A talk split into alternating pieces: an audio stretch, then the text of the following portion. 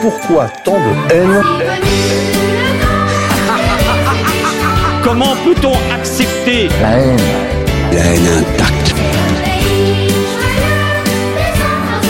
La vengeance et la haine. Ce n'est pas acceptable. Je vous demande de vous arrêter. Pourquoi tant de haine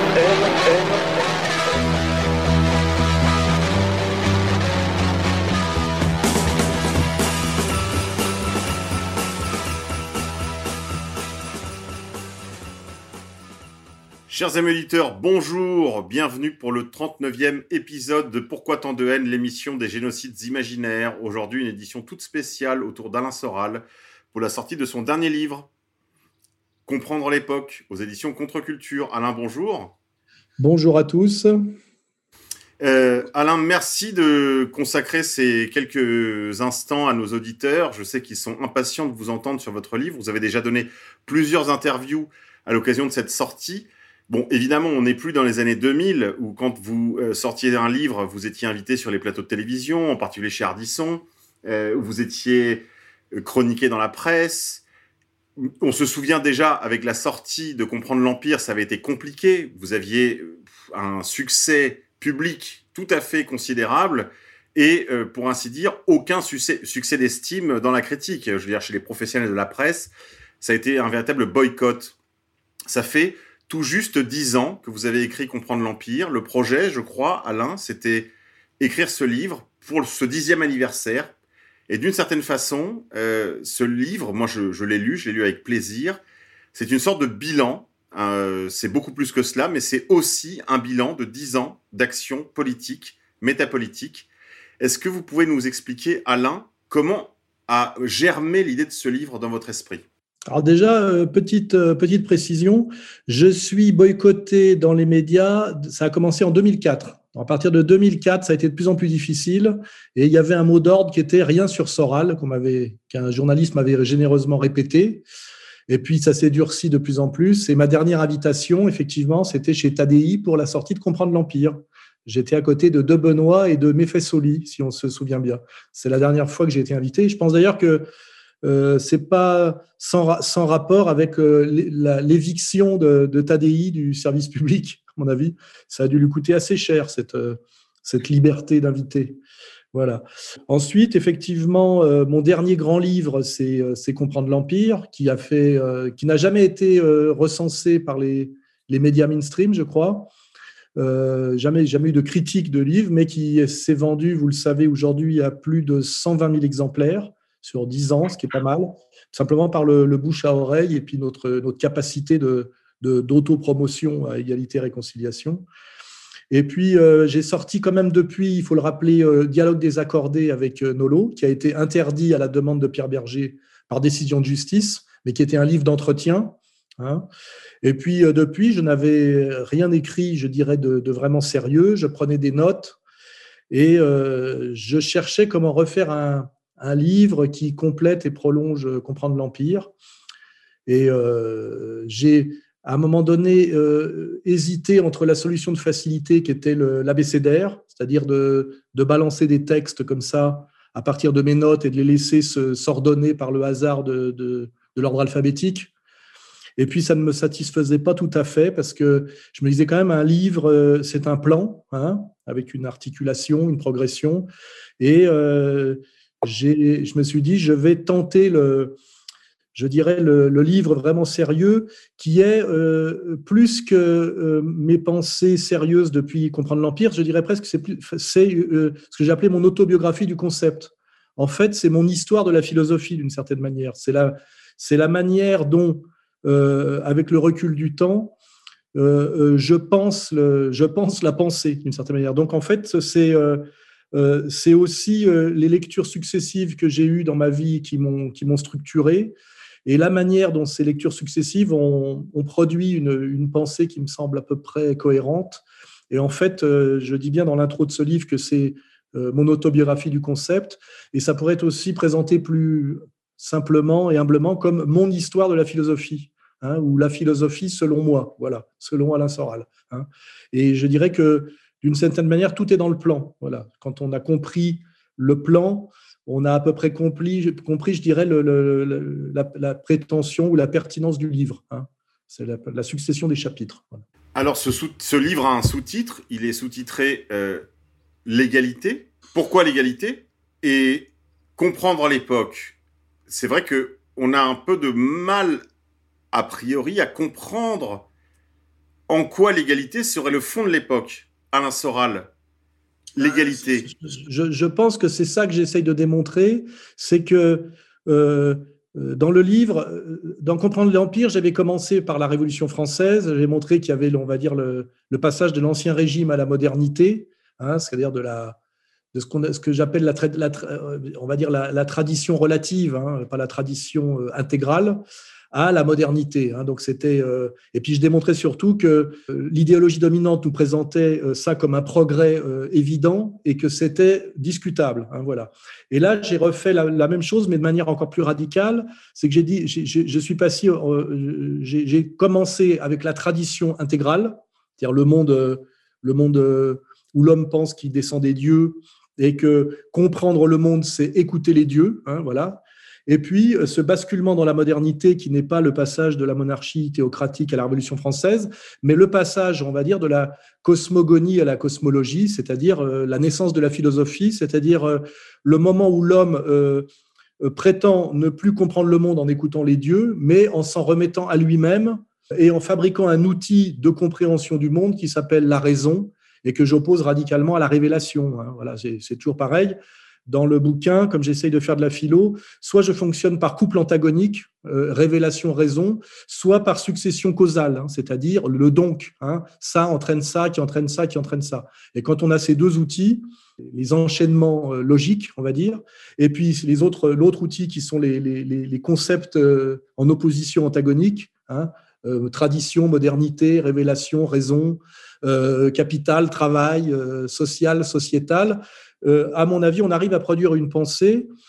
Et alors, c'est pour faire référence à un professeur que j'ai beaucoup respecté, ça prétend pas être la vérité, mais ça prétend s'approcher d'une certaine euh, exactitude et d'une certaine rigueur méthodologique. Hein. C'est-à-dire que euh, on essaye de tout justifier à peu près sérieusement et de ne pas, à un moment donné, quand on a un trou de, sens ou de raison, faire appel à une intuition magique ou une révélation de ce point de vue-là, je me situe beaucoup plus proche de, on va dire, d'une pensée hegeliano-marxiste et même canto-hegeliano-marxiste que, que du côté des, des qui, euh, qui se, euh, aiment bien à un moment donné fonctionner par intuition, euh, fulgurance, avec une philosophie qui se présente beaucoup sous forme d'aphorisme. Alors que moi, je suis vraiment là dans le, le, tâcheron de la causalité. Hein. Je, revendique ce côté tâcheron de la causalité. Voilà. Et bon, bah, c'est, je pense que c'est un bouquin que j'avais eu beaucoup de respect quand j'étais jeune et, que j'étais communiste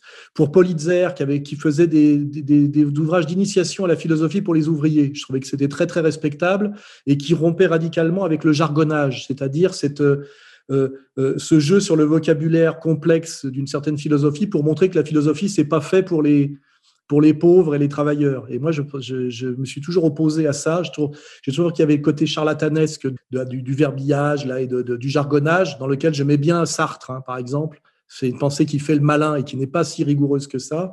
Et euh, avec cette idée que ce qui euh, se, se, pense bien s'énonce bien. Hein, ce, qui se, ce pense bien s'énonce simplement. Et donc, j'ai essayé de faire ce boulot qui s'inscrit dans une tradition, je dirais, de euh, philosophie à la portée de tous. Hein, voilà. Oui, alors on pourrait dire de comprendre l'Empire que c'était un livre, comme vous le disiez Alain, qui était plutôt orienté sur l'histoire, qui était une enquête historique sur les causes du mal, les causes de l'époque, enfin sur la source, ce qui a produit les temps présents. On parle de ça euh, déjà euh, il y a une dizaine d'années. Mais là, on quitte, alors même il y a des, des incursions historiques, mais on quitte le terrain strictement événementiel et sa critique pour rentrer vraiment dans le royaume presque du concept absolu. Je veux dire, euh, on est dans la philosophie. Il y a, on sent que vous avez passé votre réflexion au feu philosophique et que on n'est plus dans l'interprétation de l'événement, on est au-delà, on est vraiment dans le noyau atomique du concept. Oui, bah, le, Comprendre l'Empire était plus un livre politique et d'histoire politique. Et là, c'est plutôt un livre de philosophie et d'histoire de la philosophie. Et il me semble que ces deux livres euh, s'articulent et se répondent. Et qu'en fait, euh, Comprendre l'époque, j'ai creusé encore un peu plus. Et vraiment, oui, je suis allé au concept. Et puis surtout, euh, j'ai eu une espèce de révélation quand je travaillais sur le plan c'est qu'en fait, le moteur de la modernité et qui était en rupture radicale avec la pensée traditionnelle était cette idée d'égalité. C'est-à-dire que tout le monde traditionnel fonctionne sur une idée qui est d'ailleurs une acceptation indiscutable de, hiérarchique et d'inégalité fondamentale. Hein, du, rapport de Dieu aux hommes et puis même de la manière dont s'articule le, monde animal, hein, et que le, basculement dans la modernité était cette espèce de quête humaine euh, d'égalité. Hein, euh, et puis je montre dans le livre que partant d'une proposition d'égalité sociale, qui, est, qui est fondamentalement inscrit dans l'humanisme euh, et, qui fait qu'à un moment donné, il y a une déclaration de guerre à la monarchie, puisque cette monarchie est intrinsèquement inégalitaire, puisqu'elle elle part du principe que par la naissance, il y a des inégalités radicales, hein, selon qu'on est aristocrate et qu'on ne l'est pas. Et puis après, je montre que ce, cette proposition égalitaire qui est très séduisante parce qu'elle est intrinsèquement universelle, hein, elle est forcément beaucoup plus étendue dans son offre que, l'idée inégalitaire. Et qu'après, on, bascule dans une proposition qui est euh, très appétissante, très séductrice, mais euh, qui en fait s'accomplit dans le mensonge, dans la manipulation, euh, dans, son contraire, et voire même à la fin dans une dimension délirante de l'égalitarisme abstrait, intégral, et qui se détache de toute réalité, de toute possibilité même d'égalité. Hein, et c'est un peu la période dans laquelle on est aujourd'hui.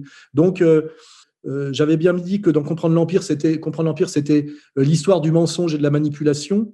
Et là, c'est l'histoire d'une certaine manière d'une belle idée qui, in fine, se retrouve aux antipodes de sa proposition de départ et surtout ce monde soi-disant égalitaire est en fait dans la réalité beaucoup plus inégalitaire que le monde de la tradition qui, était profondément hiérarchique mais avec des passerelles avec des, des ouvertures, des générosités. Et là, et là c'est là que je dis que le, on est dans un processus que j'appelle satanique, puisque finalement, au nom de l'égalité, on a produit un monde qui n'a jamais été aussi inégalitaire. Et après, je pose la question à qui profite à qui profite ce crime hein Voilà. Donc en plus, il y a toute une.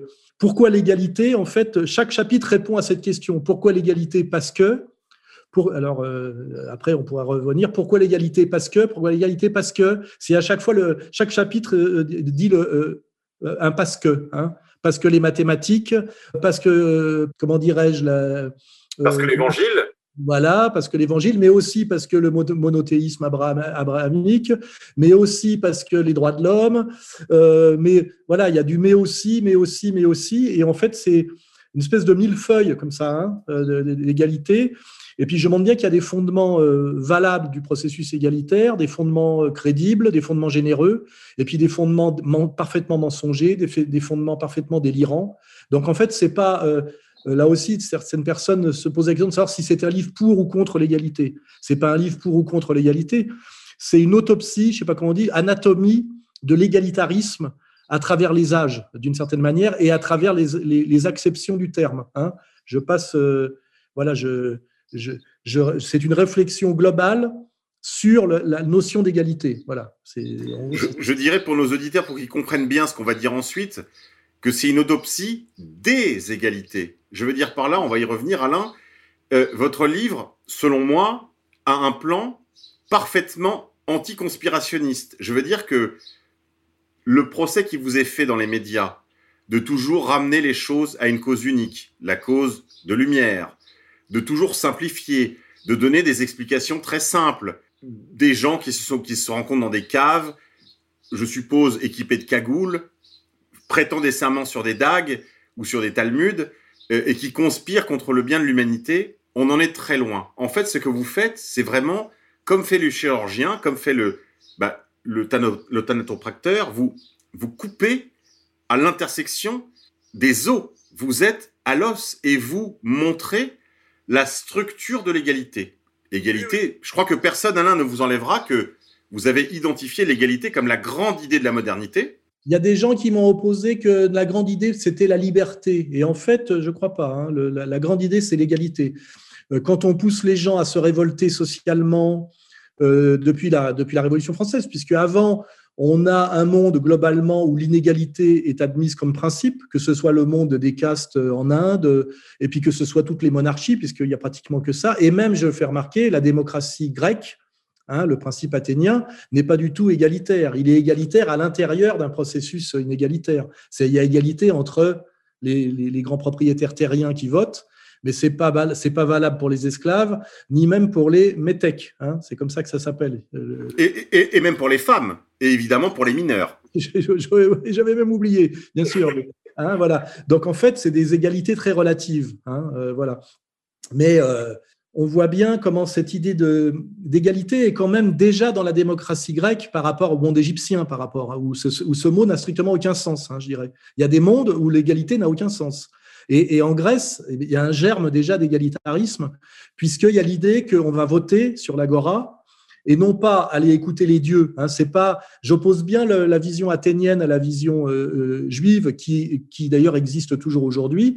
C'est que euh, soit Dieu va donner les tables de la loi à Moïse sur le mont Sinaï, hein, donc on a Dieu qui transmet à un individu qui dit voilà, je, je vous amène ce que vous avez, soit des gens qui se réunissent sur l'agora parce qu'ils ont, ils sont dans une situation d'égalité politique et la décision sera le vote et, le vote du plus grand nombre. Ce qui est important, c'est qu'à un moment donné, la vérité politique devient équivalente à une notion de quantité, c'est-à-dire euh, les plus nombreux auront raison, hein, ce qui est, une idée, euh, je dirais, euh, révolutionnaire. Et c'est là où effectivement la Grèce a, une dimension révolutionnaire, c'est d'associer effectivement l'idée de que la décision politique ne sera plus donnée par l'écoute des, conseils des dieux, mais proviendra d'une réflexion, on va dire, horizontale entre des gens égaux, et que la décision, in fine, sera euh, prise euh, en, fonction euh, d'un rapport mathématique. Hein. C'est les plus nombreux qui auront eu raison.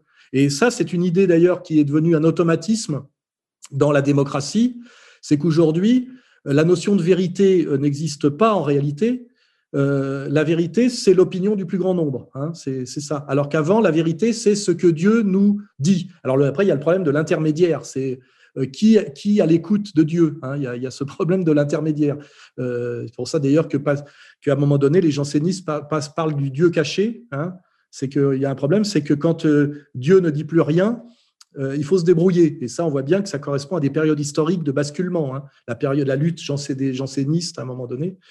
Et, donc, euh, ce que j'ai réalisé en travaillant sur ce livre, c'est que l'idée d'égalité est tellement massive et présente dans notre monde qu'on ne la voit même plus. Alors qu'en réalité, c'est ça qu'il faut réinterroger radicalement. C'est quand, euh, euh d'ailleurs, euh, on s'est amusé dans la promotion du livre à montrer que tous les discours politiques, à un moment donné, prêtent, ce, qui, veulent qu'on les des votes, hein, qui veulent des, souscripteurs disent voilà, moi, je travaille à plus d'égalité. Alors, c'est plus d'égalité entre les hommes et les femmes, plus d'égalité entre les animaux et les humains, plus d'égalité entre les riches et les pauvres, plus d'égalité entre les étrangers et les natifs. Hein.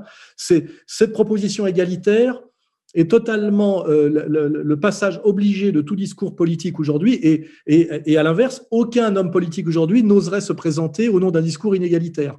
Alors qu'en réalité, euh, dans le fond, c'est toujours euh, pour exercer un pouvoir, et le pouvoir, par définition, est toujours inégalitaire. Hein. Donc, on est dans un, le vaste mensonge démocratique, et c'est amusant de, le décoder à chaque fois. Et dans le bouquin, c'est ce que je montre. Je vois que les plus inégalitaires dans le discours sont en général les plus, les plus égalitaires dans le discours sont les plus inégalitaires dans les faits, euh, c'est ce qu'on constate. C'est pour ça que je dis qu'il y a quelque chose de diabolique, de satanique dans tout ça. Les premières pages de votre livre, Alain, euh, abordent longuement la notion de tradition avec un T majuscule que vous tirez, on va dire, de l'école euh, traditionniste, Guénon, Evola. Euh, vous, avez des belles pages sur cette tradition chimiquement pure. Alors évidemment, on est très loin, vous le disiez tout à l'heure, de la situation, on va dire, de l'ancien régime. Vous rappelez des principes, vous les interrogez, vous les travaillez, vous les cuisinez même, euh, parce que on sent chez vous, et c'est pas du tout un reproche bien sûr, mais on sent chez vous quand même une. Vous êtes un homme de votre temps. Vous êtes le fils de votre temps, et d'une certaine manière, on peut pas vous en faire reproche parce que on ne peut pas se soustraire à notre époque. Et c'est, je crois, un des points très forts des premières pages de votre livre, c'est que vous parlez de toutes ces notions en ayant finalement les deux pieds bien nantés dans le réel, dans le concret, en ayant eu vous-même, vous, vous d'ailleurs, vous ouvrez votre livre avec cette très belle euh, incipite, vous dites toutes les portes que j'ai pris dans la gueule, enfin tout ce que j'ai appris, je l'ai appris à mes dépens. Oui, oui, bah c'est, je pense que c'est une idée très hegelienne, hein, l'idée du négatif. Hein. Euh, l'idée que euh, on ne peut prendre conscience de ce qui s'oppose à. Hein. C'est, par l'opposition à que, que l'idée vient. Hein. C'est, l'idée profondément hegelienne du, du négatif. Hein. Et, euh, et, moi, quand je parle de la tradition, je dis voilà, c'est un monde, je ne sais même pas s'il a déjà existé, mais c'est l'envers du monde dans lequel on est et il est absolument nécessaire pour qu'on puisse poser le monde dans lequel on est. C'est-à-dire que la modernité en soi ne veut rien dire.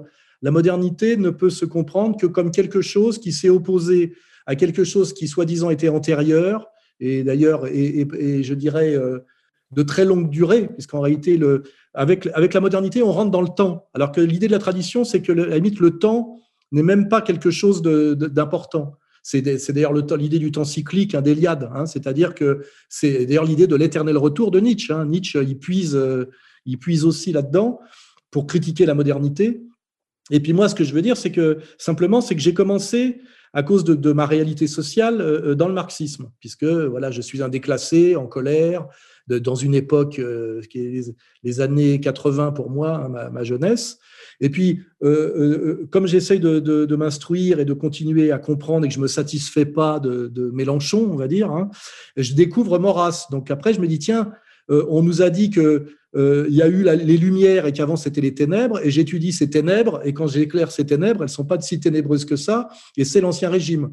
Et là, bah, c'est mon alliance avec Marion Sigaud, redécouvrir finalement le charme de l'ancien régime, c'est une certaine douceur, un certain respect, donc un certain égalitarisme euh, euh, plus moins radical et moins conceptuel, mais euh, finalement souvent plus, plus réel. Et puis après, je me rends compte, en découvrant Evola et, Guénon, qu'il y a encore un monde avant, que j'appelle la tradition radicale, hein, et qui est, qui est hypostasié comme ce qui existait avant que nous soyons, que nous nous mettions à penser d'une certaine manière. C'est-à-dire que ça serait assez arrogant. Bon, moi j'adore lire Evola parce que ça fait rêver beaucoup, mais de prétendre qu'on a rencontré quelqu'un qui vient de ce monde-là et qui peut en témoigner comme un journaliste, non. En fait, c'est un monde qu'on hypostasie comme un, comme un, négatif avec, vous savez, une photo là. Hein, euh, et on se dit bon bah il faut que ça ait été comme ça au début, comme un peu le, avec je fais des parallèles avec la parthénogenèse, le Big Bang, euh, toutes ces visions euh, mathématico-physiques en disant il faut bien qu'au départ ça ait été comme ça. Il faut bien qu'au départ l'homme soit enfanté par les dieux pour qu'à un moment donné il, acquiert son indépendance. Hein. Et d'ailleurs, ça rejoint tous les récits euh, religieux, hein, puisque je, montre bien que les ponts sont assez simples. Au début, l'homme est dans l'innocence du Jardin d'Éden et il est dans. D'ailleurs, euh, j'ai creusé un peu, je me suis rendu compte que euh, son innocence était l'innocence de la question du bien et du mal d'abord, hein, et que l'arbre de la connaissance, moi, je pensais que c'était la plus la connaissance scientifique, c'est-à-dire l'outil de la raison. Et au départ, c'est l'arbre de la connaissance du bien et du mal, c'est-à-dire que euh, ce que Dieu Dieu dans le monothéisme euh, qui est le nôtre, ce que, ce que Dieu reproche à l'homme, à un moment donné, c'est d'avoir voulu penser par lui-même. Et la première question qui se pose, elle est morale. C'est ça qui est intéressant. C'est que la question morale est avant même la question de la connaissance euh, au sens pratique. Hein. C'est que c'est ce que l'homme est chassé du jardin d'Éden parce qu'il il sort de l'innocence et sortir de l'innocence, c'est qu'il veut acquérir une conscience morale. On pourrait penser que ça, ça plaît à Dieu. Ben, en fait, ça déplaît profondément à Dieu que l'homme veuille en passer par son propre jugement. Normalement, il doit obéir strictement à, Dieu, et d'ailleurs, euh, obéir à un tel point qu'il ne doit pas se poser de questions. C'est ça qu'on comprend. Hein. Et quand il goûte le fruit défendu là du, jardin, eh ben, il est chassé. Il est chassé. Donc Dieu le, jette en dehors, et là, il est livré à lui-même. Ce qui est intéressant, c'est de comprendre ce que ça veut dire que l'homme livré à lui-même. Dieu lui dit, puisque tu veux comprendre par toi-même, eh ben, tu vas comprendre totalement par toi-même, débrouille-toi. Et là, l'homme, qui est un petit animal prématuré, ultra fragile, dans un monde qui d'un seul coup, il découvre parfaitement hostile, euh, accouche d'une première nécessité. Dans mon livre, je le construis, euh, c'est là où je suis hegelien, hein. euh, la, phénoménologie, hein, la, temporalité des concepts, et, que cet homme, à un moment donné, je dirais presque en danger de mort et en angoisse radicale, est obligé de découvrir quelque chose qui s'appelle le travail. Hein. le travail, avant, il est, nourri, logé, gratos. Je fais d'ailleurs un rapprochement avec la situation du nourrisson. qui, dans un premier temps, a une gratuité totale parce que sa mère l'enfante, lui donne de l'amour et, le nourrit par le sein. Et cette situation première euh, euh, euh, qu'on peut analyser matérialistement complètement du nourrisson, c'est aussi l'idée du paradis perdu et de la nostalgie du paradis perdu, parce que c'est une temporalité qui va être très courte.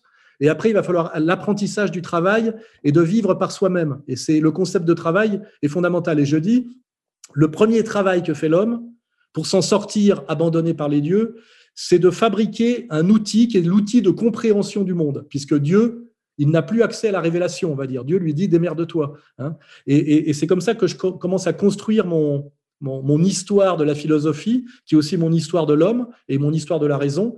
C'est que l'homme livré à lui-même doit, par son travail, fabriquer un outil de compréhension du monde qu'il ne peut devoir qu'à lui-même. Hein, c'est pour ça que je dis au début, la, raison ne peut se justifier que par la raison. Au départ, la logique est une tautologie. Tu vois Donc, en plus, c'est vraiment de la, là, je fais de la philosophie. Tu vois Et je dis, c'est le moment premier. hein. et, euh, et je montre effectivement euh, que ce moment, il est daté euh, pour nous, bah, c'est l'organon d'Aristote, hein, c'est le, syllogisme, c'est comment penser correctement pour que la pensée puisse être valide comme outil de compréhension du monde, de domination du monde et de fabrication du monde, hein, parce qu'il y a comprendre et produire, c'est tout de suite les deux choses. Et là, je, questionne radicalement euh, l'outil, euh, l'outil de la raison qui est la logique. Donc c'est pour ça que au début, je suis dans la tradition. Après, je suis dans euh, chasser de la tradition, le début de la modernité. La modernité, c'est la raison, et la raison, c'est la logique. hein. On est toujours dans couple antagoniste, révélation-raison, et après, chemin de causalité. hein, voilà. Et je prétends que je, dialogue à distance avec certains petits malins, et je leur dis, vous ne savez pas ce que c'est que la philosophie. La philosophie, c'est ça. Sinon, vous ne faites pas de la philosophie. Vous faites de la morale, de, l'aphorisme. Ça existe en Chine, ça existe, ça existe euh, même chez nous. hein. Mais aujourd'hui, on confond la philosophie et la morale. Hein. C'est-à-dire donner son avis sur. Alors qu'en fait, la philosophie, c'est quand même de quelque chose de, plus radical et de plus sérieux, et c'est spécifiquement occidental. Hein. C'est notre euh, génie. Y a, je pense qu'il y a deux, il y a deux raisons d'être très fiers d'être des occidentaux pour moi, la philosophie et la musique. Parce que dans ces deux domaines-là, on est supérieur à tous les autres. Il n'y a rien au-dessus de Debussy, ni la musique indienne, ni la musique chinoise. Et il n'y a rien au-dessus de l'histoire de la philosophie, on va dire, euh, en partant des présocratiques jusqu'à euh, euh, le moment où ça s'arrête. D'ailleurs, je dirais, c'est difficile à dire, parce que pour moi, les déconstructionnistes sont des antiphilosophes. Hein. Disons Hegel, Hegel et Nietzsche, quoi. Non, Hegel, Nietzsche, de bord. Marxisme et euh, ceux qui, Et de bord. Husserl, enfin, ouais, mais de bord, c'est déjà de la philosophie appliquée. Je veux dire, c'est, voilà, c'est, euh, moi, je pense que les, les grands maîtres de la philosophie, euh, bah, il y a les, les, les présocratiques, les, Grecs de la, de la Aristote, évidemment. Puis après, il y a les grands Européens. Et c'est vrai que là, bon, bah, on a Kant, Hegel, Marx, hein, c'est du très, très sérieux. Et puis après, on a les, déjà avec Husserl, euh, et puis non, peut-être le dernier grand, ça va être Heidegger, hein, euh, et traitant, quoi, voilà. Et puis après, il y a les charlatans de la philosophie, dont Sartre, hein, qui est un grand charlatan de la philosophie pour moi, avec son être et le néant. Et puis après, ben, il y a les gens qui admettent que la philosophie est un jeu de langage, hein, c'est avec Derrida, et comme par hasard, euh, on retombe sur euh, en fait de la religion qui ne dit pas son nom. C'est là aussi, c'est de voir qu'à un moment donné, il y a la tentation pour les philosophes quand ça devient trop trop ardu de faire en fait de la religion habillée en philosophie. Et pour moi, euh, il y a beaucoup de gens qui sont là-dedans, ou alors de sortir de la philosophie et de faire de, de la morale. Hein. Mais c'est pas voilà, la philosophie, c'est autre chose. Voilà. Et c'est moi, je l'ai appris de mes d'un de, mes maîtres en philosophie qui était Kluskar, qui me disait toujours Alain, tu sautes des médiations. C'est-à-dire qu'il y a des règles comme au football en philosophie. On n'a pas le droit de sauter des médiations. Hein.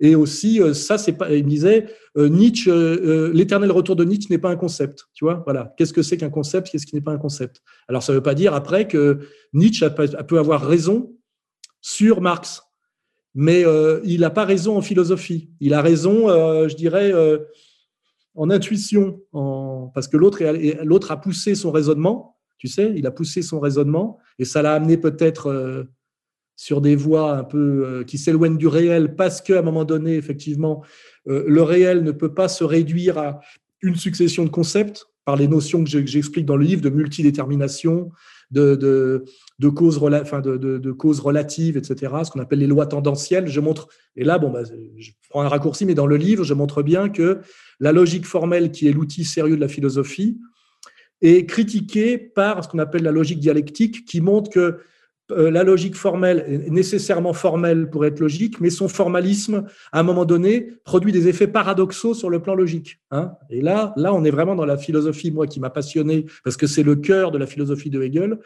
c'est quand la logique formelle est critiquée sur le plan logique par la logique dialectique. Hein. Et là, on est dans euh, on est dans les grands moments pour moi de la philosophie sérieuse. Hein. Et je m'amuse un peu à dévoiler au lecteur parce que je ne m'adresse pas à des philosophes professionnels, d'ailleurs il n'y en a pratiquement plus. Kluskar me disait en 90 qu'il y avait 1500 personnes en France qui pouvaient lire réellement de la philosophie.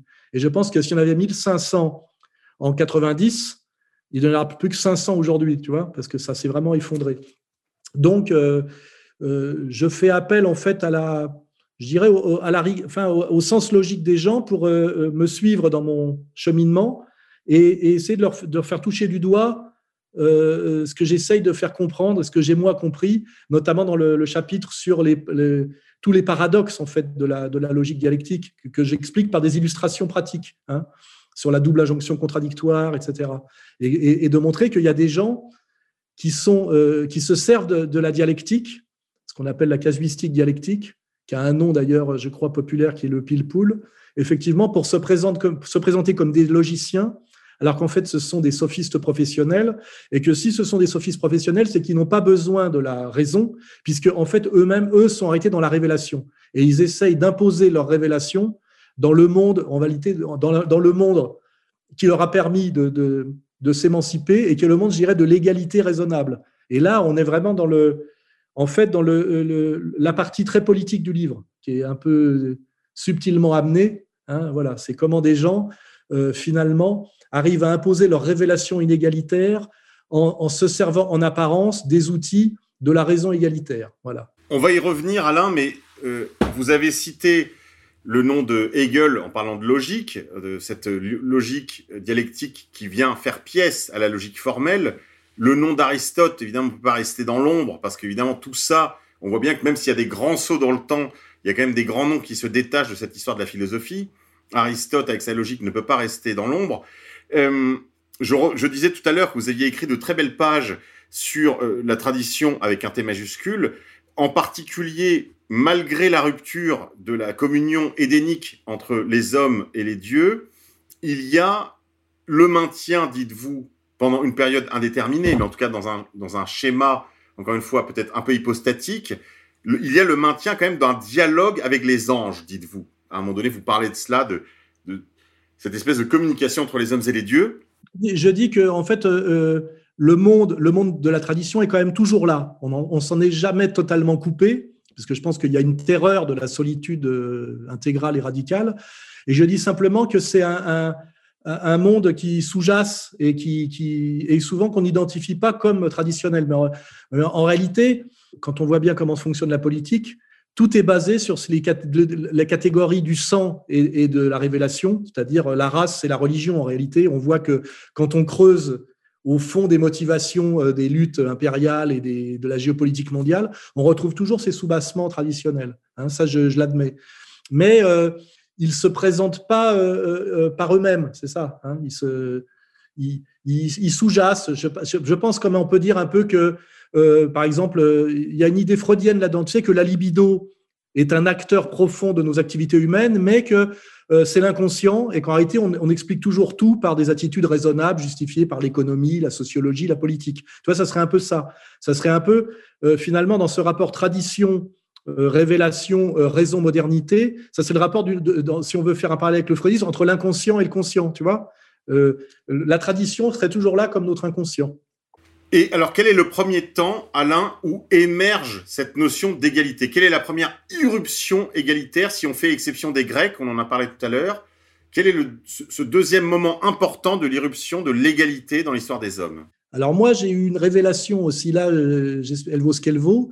Je me, suis, je me suis rendu compte en fait que la logique au départ euh, euh, parle des hommes, hein, c'est-à-dire, alors je remonte le, le, syllogisme Socrate est un homme, tous les hommes sont mortels, donc Socrate est mortel. Donc on parle d'un homme incarné. Hein. il y a une anthropo, anthropomorphie de la logique. Et puis après, on passe à A, qui peut être tous les hommes, A, euh, B C, tu sais, on voit bien la, manière dont la logique se formalise de plus en plus. Et après, on est dans X, Y, qui peut tout être, hein, euh, homme, pas homme, etc.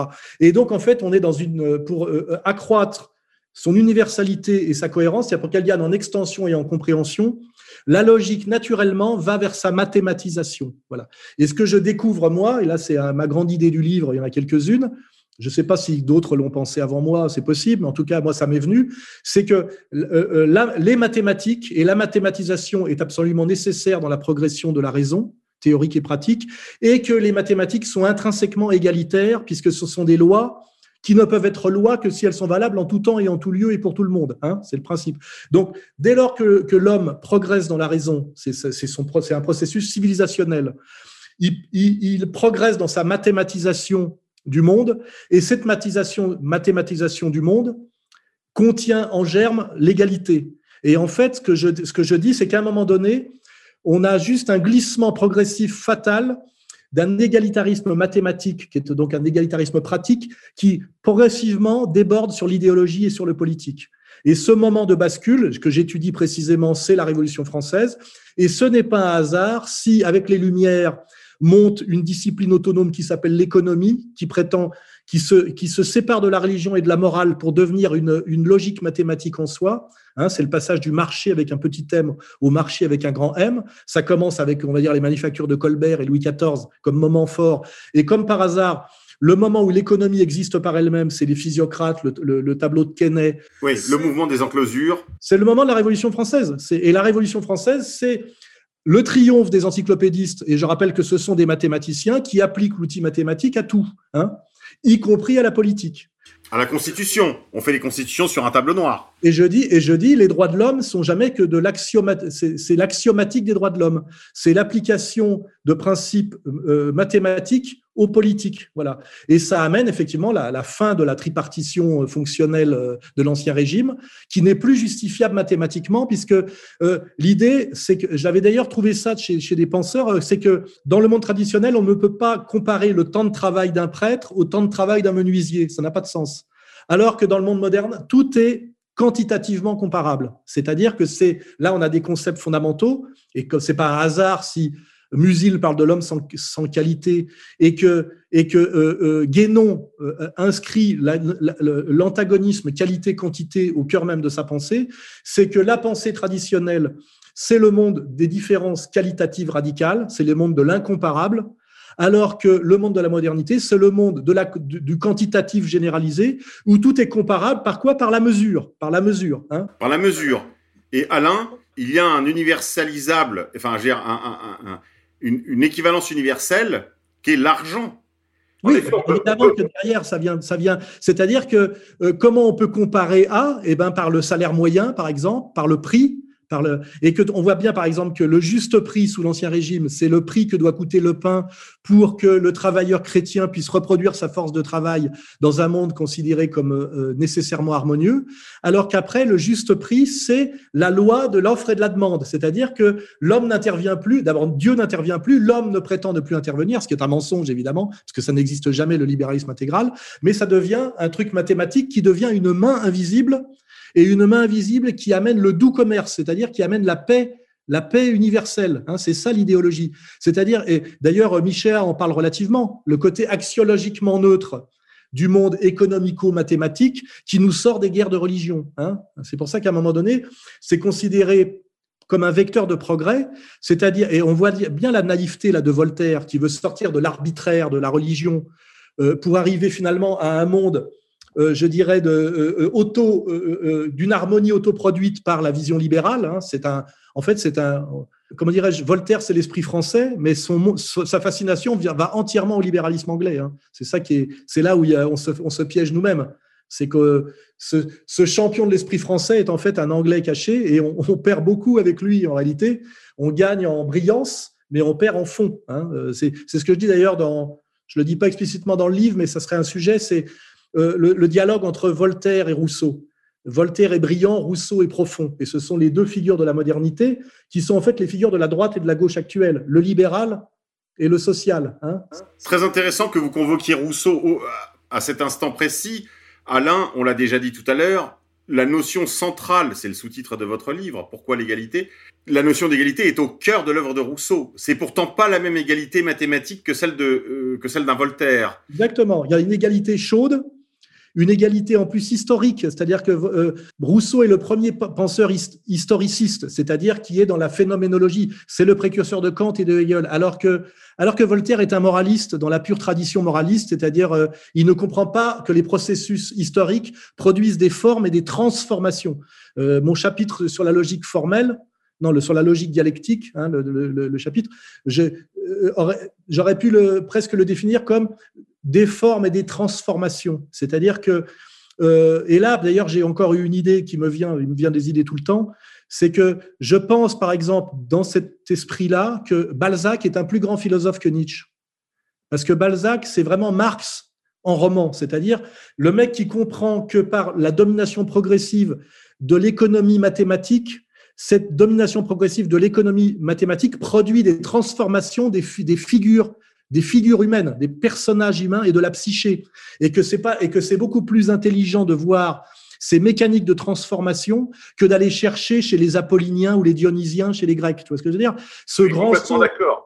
Ce grand saut nietzschéen, apollinien, donisien, c'est bien joli parce que c'est intuitivement pas faux et puis il y a une, on va dire une permanence anthropologique. Hein.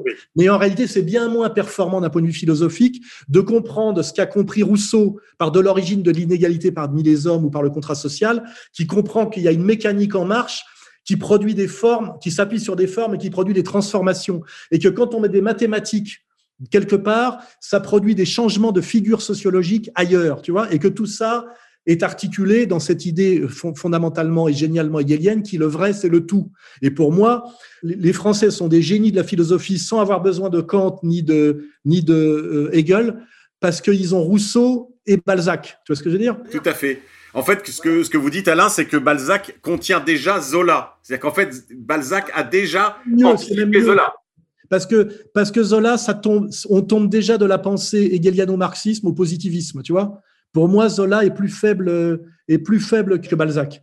Parce que Balzac montre des formes en transformation, c'est-à-dire il montre le passage du monde ancien au monde nouveau, c'est la comédie humaine, alors que l'erreur que fait Zola, c'est que ces formes qui, se sont, qui ont été produites par la bourgeoisie, il les traite comme des formes éternelles d'une certaine manière.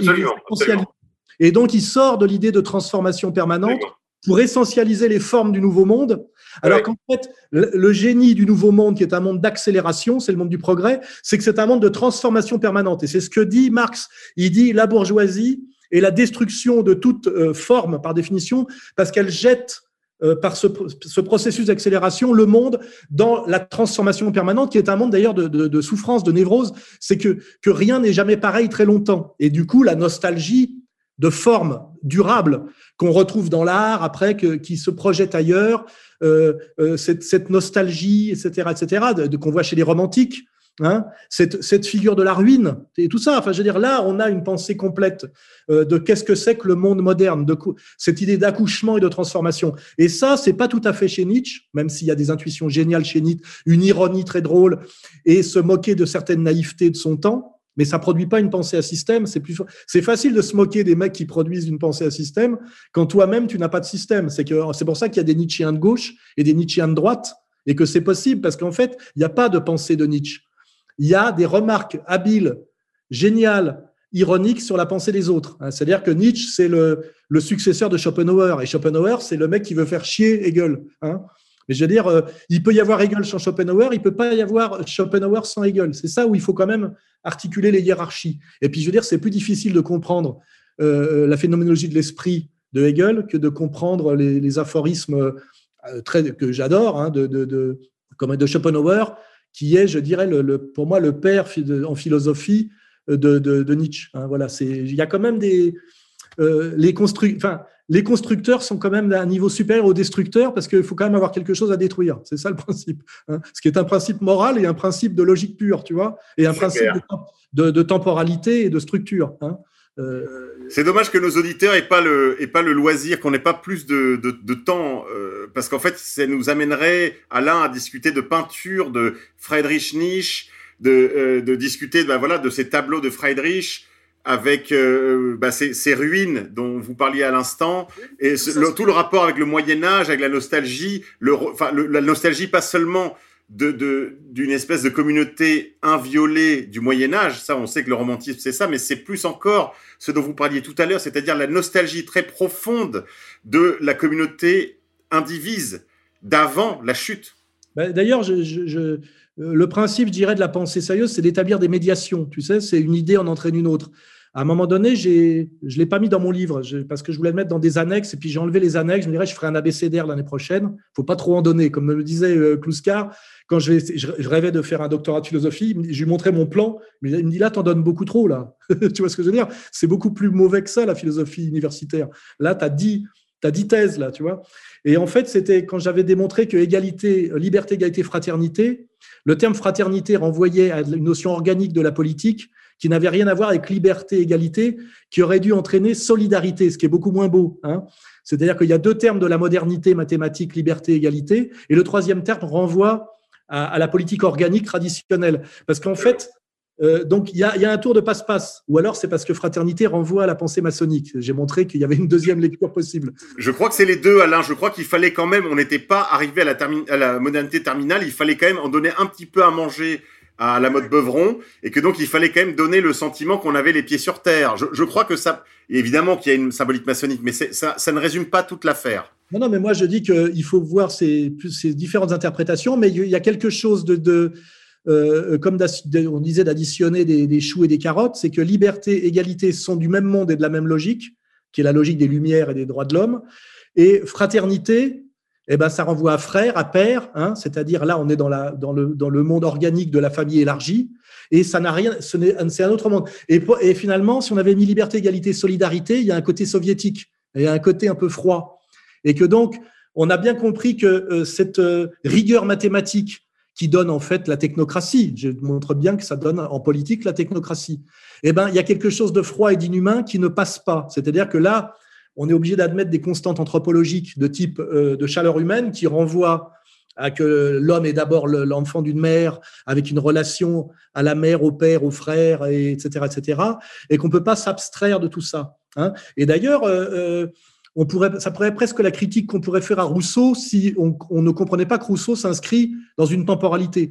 Rousseau, il écrit du contrat social parce qu'il comprend qu'à une certaine échelle du politique, on ne peut plus être dans, le, dans la famille élargie et qu'il faut bien passer au contrat. Le contrat, euh, euh, c'est ce qui permet à un moment donné d'agréger plus d'individus dans une relation de réciprocité. Hein Alors que euh, pour passer, je dirais, du, on va dire du clanique, du tribal au social, il faut passer du totémisme d'une certaine manière au contractuel. Et Rousseau, de ce point de vue-là, est incritiquable. Il est le penseur du monde qui vient, hein, ce qui n'est pas le cas d'ailleurs de Voltaire. Hein. Euh, mais effectivement, aujourd'hui, on peut dire euh, le contrat social, c'est bien joli, mais ça reste glacialement contractuel. Et ça enlève quelque chose, c'est qu'à l'origine, on n'a pas de contrat avec sa mère et son père. Tu vois, c'est ce que j'ai appelé dans d'autres livres l'amour inconditionnel du nourrisson. Oui, au départ, il n'y a pas de contrat. Et il ne peut pas y avoir de contrat au départ. Au départ, il ne peut y avoir que la communauté. Euh, oui. La communauté dans laquelle tu es prise au-delà de toi-même et sans laquelle tu n'as aucune possibilité même critique ou réflexive. Euh, oui. euh, c'est ce que j'appelle euh, l'absolue nécessité de l'amour inconditionnel du nourrisson par la mère. Si la mère commence à fonctionner comme on veut le faire aujourd'hui, je, je, prends l'enfant ou pas quand il sort du ventre, s'il me plaît ou s'il me plaît pas, ou en fonction de ce que si j'ai fini mes études, ou si ça va me gêner dans ma promotion euh, de, sociale et professionnelle, le monde disparaît. Tu vois ce que je veux dire? Alors Alain, peut-être que il faudrait revenir au vrai slogan de l'époque révolutionnaire qui était liberté, égalité, propriété. Là, on serait peut-être plus déjà dans l'univers dont vous parliez tout à l'heure, un univers plus froid, plus glacial, plus calculateur pour faire bouger les gens et qu'ils acceptent, on va dire, de couper la tête du roi et d'aller et d'aller conquérir l'Europe avec Napoléon. Il faut leur promettre un petit shekel. Les gens qui manipulent ont bien compris que la fraternité, ça fait que les mecs vont aller mourir en première ligne à la guerre, parce que c'est quand même immédiatement dès que l'homme a accédé à la citoyenneté, à l'égalité citoyenne, euh, le bénéfice immédiat, ça a été quoi La conscription? Alors qu'avant, c'était réservé aux armées de métier, oui. encadrées par l'aristocratie. C'est-à-dire que euh, le premier truc qu'on te donne quand on dit t'es un citoyen, tu es mon égal, on te file un fusil et tu montes et tu montes en ligne, tu vois. Bah oui, c'est nous armerons et vous combattrez. Alors, Alain, il y a un moment de cette égalité dont on n'a pas parlé, mais qui est quand même un moment absolument cardinal. Absolument cardinal. Et qui, qui d'ailleurs, euh, je dois dire, moi, m'a tiré des larmes sous votre plume, Alain, je le dis, sans fausse euh, émotion. Je veux dire, il y a, il y a vraiment des moments où on monte non seulement au concept, mais je dirais même au spirituel dans ces pages où vous parlez d'une égalité d'un genre tout à fait spécial qui est très différente de la première égalité des Grecs dont vous avez parlé tout à l'heure, de l'égalité des Lumières dont on vient de parler. C'est l'égalité promise par l'Évangile. Exactement. À un moment donné, quand je restitue ce, ce processus de la modernité égalitaire, euh, la logique, les mathématiques, les droits de l'homme, je me dis attends, mais il y a quelqu'un qui a fait une proposition d'égalité bien avant et qui fonctionne pas du tout sur ce système mathématique et qui est aime ton prochain comme toi-même, hein, euh, et qui est euh, la proposition égalitaire du Christ, qui a à voir d'ailleurs avec l'idée d'une organique élargie à l'universel. C'est-à-dire nous sommes tous frères, cette idée-là. Oh, la notion dont on parlait à l'instant, oui, c'est une fraternité, c'est cette notion finalement organique, cette cause qui nous précède, mais étendue. Tout le monde a fait l'expérience de la fraternité, même les fils uniques. Je veux dire, on sait ce que c'est dans une cousinade, on sait ce que c'est. Tout, tout humain sait ce que c'est qu'une fratrie, tout humain sait ce que c'est qu'une cousinade. Et d'une certaine manière, voilà, ça c'est la promesse du Christ, c'est d'étendre cette expérience à la fois intime et commune à, à tous les hommes. Eh ben, euh, moi, dans le livre, je fonctionne toujours par euh, mes, couples antagoniques. C'est le Christ, l'autre, c'est l'égalité par les droits et l'égalité par la, déduction logico-mathématique. Et Jésus-Christ, c'est la, proposition d'égalité par l'amour. Et là, on a vraiment un concept qui est euh, indépassable et qui est premier, c'est l'amour. Et l'amour ne se déduit pas mathématiquement. En revanche, on peut comprendre à un moment donné par la raison mathématique que si on se sépare de l'amour, le monde va au chaos. C'est pour ça que moi, j'ai un peu la même approche qu'avait René Girard, c'est que je peux justifier totalement le Christ par une déduction mathématique, mais cette déduction mathématique, c'est pas de dire euh, euh, le Christ, euh, je, l'explique mathématiquement. Je dis mon outil mathématique, quand il travaille la, la matière humaine, est obligé d'admettre que s'il n'y a pas amour, on va tous crever. Tu vois ce que je veux dire? Et c'est donc euh, j'arrive, j'arrive par l'hégéliano-marxisme, tu vois, en, en, reculant au Christ, tu vois, et je, je, déduis, je déduis la nécessité de l'amour. Voilà. Non, c'est très intéressant ce que vous dites, Alain. Je pense que c'est assez thomiste. C'est assez thomiste comme pensée. Mais justement, c'est très intéressant parce que Thomas d'Aquin explique justement que les Grecs en sont venus, par exemple, à la conscience du moteur immobile, c'est-à-dire du Dieu créateur et provident, euh, dit-il justement comme à reculons. Comme à reculons. Nous, nous avions eu l'assistance de la révélation. Donc, quelque part, on a, on a été aidés dans cette démarche intellectuelle. Et il explique que les Grecs, eux, sont arrivés aux mêmes conclusions naturellement, donc par la seule logique, comme à reculons. Et vous venez de dire, j'arrive au Christ comme en marche arrière. C'est parfait comme image, puisque tu vois, moi-même, je, je, le dis euh, simplement en, en, mettant une idée devant l'autre. Et surtout, quand je m'intéresse à un moment donné au thomisme, c'est-à-dire au moment où l'Église, euh, par le, le, ce qu'on appelle la Renaissance, euh, au lieu de, de dire qu'on va être que, que le, la vision du Christ et de l'Église va être renversée par le retour, euh, on va dire, d'Aristote, disent non, en fait, on peut parfaitement articuler les deux, et les deux s'articulent parfaitement. Et en fait, on se, euh, cette, cette, ce que, quand, quand j'ai dit moi l'Occident, l'Europe, euh, ce qu'on est nous, c'est euh, euh, Aristote et le Christ. Hein, euh, c'est exactement ça, ce que j'appelle la pensée helléno-chrétienne. Je dis bien, voilà, nous sommes dans un monde helléno-chrétien. Et euh, finalement, les petits malins qui croient pouvoir renverser le Christ par, le, par la raison pure, à la limite, ça serait Descartes, d'une certaine manière, s'il est au bout de sa logique. Je pense, donc je suis. Hein, on est bien, on sort bien là de l'idée de la d'une totalité organique de fraternité. C'est le je, l'individu, l'atome. Hein, on voit bien que le je, c'est aussi la vision atomique, hein, c'est la vision mathématique, euh, l'unité. Et n'oubliez pas que quel est le signe fondamental Ça aussi, c'est tellement énorme que je l'ai même pas écrit dans le livre. Quel est le, le signe fondamental des mathématiques? Égal. L'égal, exactement. Le signe égal. Il faut toujours arriver. Une équation, c'est arriver à une égalité. C'est-à-dire que les mathématiques, le symbole même des mathématiques, c'est l'égalité. Tu vois, c'est d'une radicalité euh, absolue. C'est dommage que vous ayez pas. J'espère dans une prochaine édition, Alain, parce que c'est quand même d'une grande importance et c'est au cœur de votre sujet. C'est dans le livre, mais c'est à un moment donné, tu sais, c'est il y a tout sauf le Sauf- oui, sauf la, la petite phrase. Il y a un trou, il y a un trou où on n'a pas mis le, le, le, le- le- tu sais, la pièce du Lego. Non, c'est, je dirais, c'est le pulse, tu sais, où il y a la dernière pièce qui est posée là, et elle a, elle, elle a forcément qu'une seule place, c'est la seule place qui reste, et j'ai pas fait le geste de la mettre. Je sais pas parce qu'il faut pas finir, tu vois. Et à un moment, je me suis dit, quand même, Vous êtes comme les bâtisseurs de cathédrales qui laissaient toujours une, une imprécision, une, une, une infinitude. Et euh, je pense que ça a à voir beaucoup avec le, le processus même de la pensée, tu sais, c'est que euh, il faut toujours que, t'aies un- un- que tu puisses faire un pas de plus, quoi, tu vois, sinon, euh, euh, enfin, un peu, c'est le mur des lamentations, là, tu te cognes le nez sur un mur, tu vois ce que je veux dire Mais alors revenons Alain, revenons à cette notion d'égalité du Christ parce que je crois qu'on n'a pas fait encore tout à fait le tour de cette question. C'est une partie absolument cardinale de votre livre et je crois que vous avez fait, je le dis en toute humilité, je ne sais pas si c'est le cas, mais je crois que vous avez dans ce livre tenté une réconciliation de l'égélo-marxisme, c'est-à-dire en fait de la, de la raison dans l'état où nous l'ont laissé les derniers penseurs de la modernité, avec l'expérience millénaire de la foi. Vous avez répondu à l'appel millénaire de l'Église de réconcilier foi et raison. Et vous le faites sur un terrain strictement rationnel. Est-ce que vous pouvez, s'il vous plaît, élaborer un tout petit peu plus pour nos auditeurs sur cette notion d'égalité nouvelle, euh, atypique, tout à fait différente des deux précédentes, cette égalité évangélique Non, moi, ça m'a été reproché d'ailleurs par euh, euh, Michael Jones, qui me reproche en fait d'être un mauvais catholique parce que j'arrive au catholicisme par le marxisme. Je trouve que c'est un reproche qui qui est qui n'est pas très généreux L'important c'est de c'est, euh, je pense que de pouvoir expliquer à des, des, individus qui sont dans la raison, la raison arrogante, hein, euh, la, raison bourgeoise, que cette raison même, quand on réfléchit que c'est une raison pratique et appliquée, au service de, de, de, la collectivité humaine, à la limite euh, au service de la, de la planète bleue et du village global, si on veut. Je les prends sur leur terrain.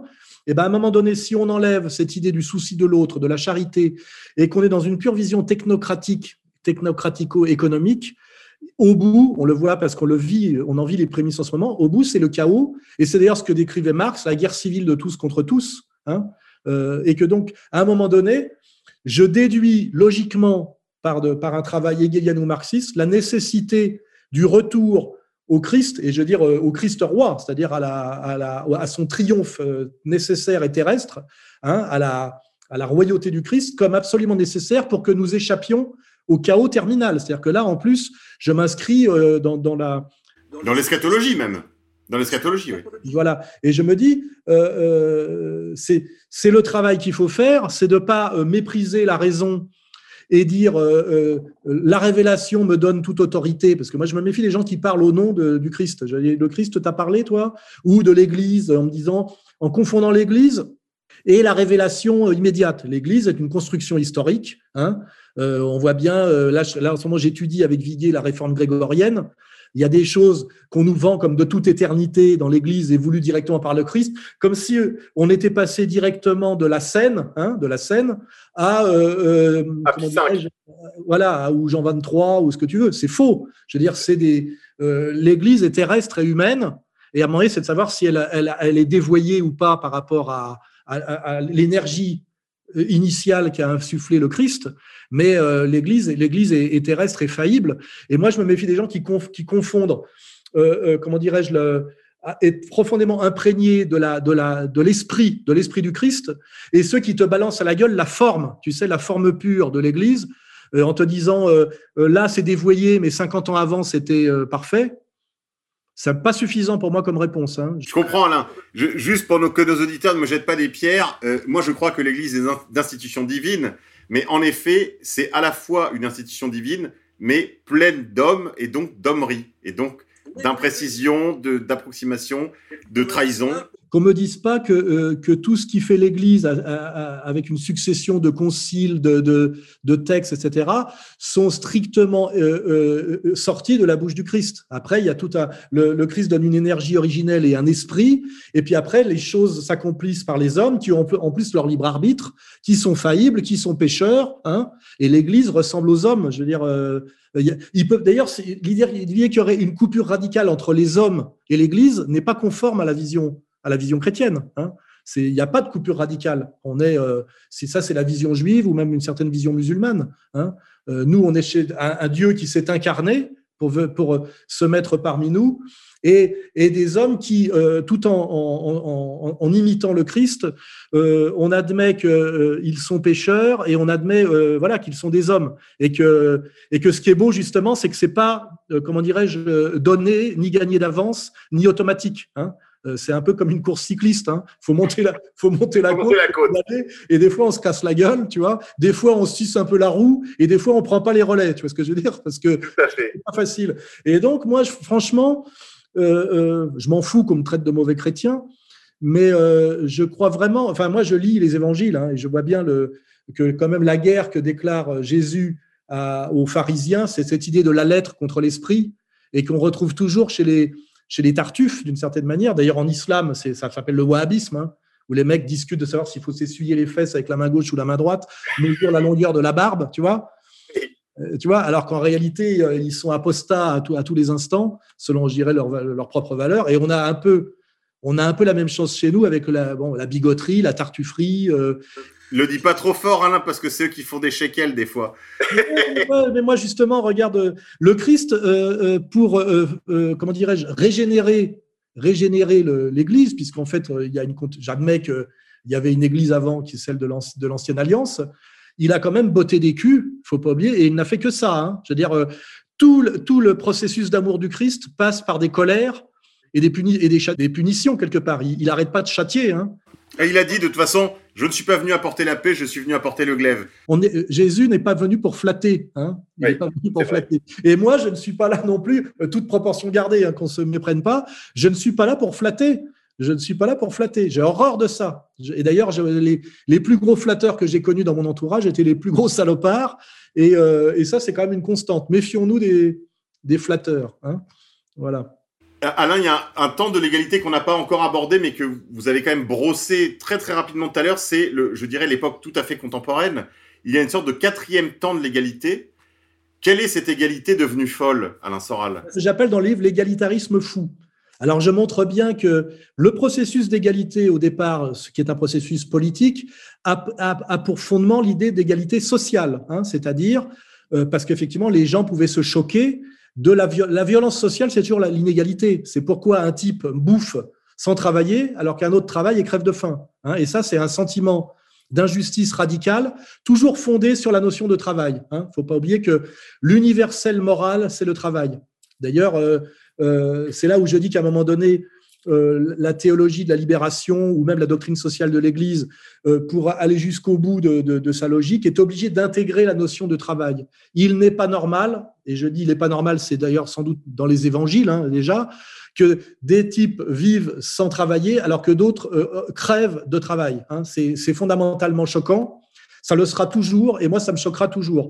Bah, Alain, j'en profite pour signaler à nos auditeurs qu'il y a une petite jeune fille là, qui a été interrogée euh, récemment sur notre antenne, euh, Camille euh, Vanderlinch, qui a écrit un livre qui s'intitule Le Christ contre l'avoir, et qui, elle aussi, d'une certaine façon, elle le reconnaît bien volontiers d'ailleurs à notre micro, qu'elle travaille dans, votre, dans vos pas, et qui a cherché à réconcilier Marx et Jésus.